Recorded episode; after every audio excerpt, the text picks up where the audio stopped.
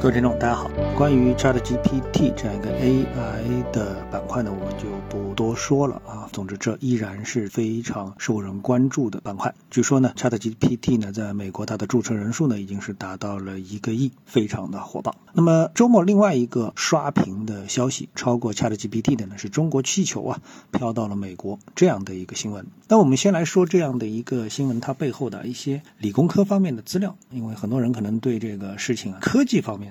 一些因素不是太了解，它其实科技含量啊非常高，不像我们平时在公园里看，上飘了一个气球啊，或者在旅游的时候啊有一个这个什么热气球啊，它其实完全不是一回事儿，它要克服很多的科技上的难题。首先呢，我们来看啊，这个气球我们都知道它飘到了一定的高度，那么这次的气球呢，在美国飘到了两万米的高度，或者是最高达到三万六千米的这样的一个高度。那么这个高度是一个什么概念呢？我们知道呢，有对流层啊，有平流层。那么在这个对流层里面呢，我们看到的雨雪、暴雨和大部分的云啊，我们的天气预报就和这个层面有关系。那么到了平流层之后呢，这其实就是有相当的科技含量了啊。那么我查了一些部分的资料啊，跟大家分享一下。平流层的这个飞艇啊，是一种依靠尖端科技制造而成的，可以长期悬浮于平流层高空的，用于对地球表面进行军事和民用侦察观察的战略装备。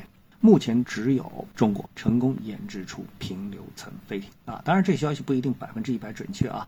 那么平流层呢，它的飞艇难度非常高，因为呢这个层流压差这个影响啊，临近空间太阳能飞行器成败的核心基础力学问题。啊，好，这段大家可能不一定听得懂，没关系，因为什么？哎，我们只要看这样几个数据，就是到了两万米的一个高度啊，它有一个大气的平均压强，压强呢是海平面附近的大气压强的百分之六啊，就是空气稀薄的概念。有的时候你会发现啊，这个气球在升之前啊，它是很瘪的，越往上啊，它内部的这个气啊就开始多出来，就慢慢的就胖起来。但是胖起来之后呢，有一个问题，就有可能就会炸掉。之所以啊，这个技术很高。就是因为呢，哎，我们现在突然之间发现啊，就这么的一个平流层气艇啊，美国它现在的现有技术还没做到啊，起码我们也没有看到。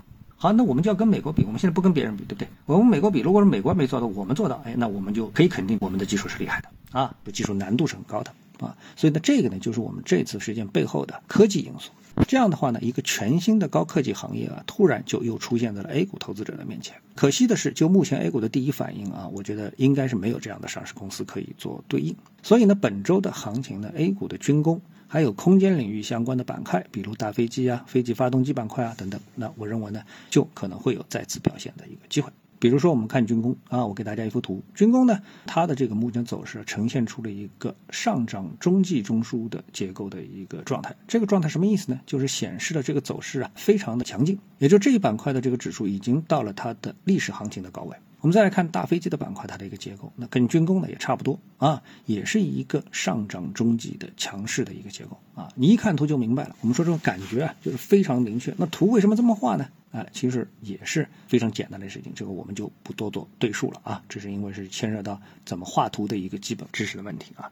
好，那么总之呢，我们说本周的行情，包括板块的一些行情，都呈现出了一些新的特点啊。当然，总体方向呢，我们依然看好啊。指数我们就不多做分析了。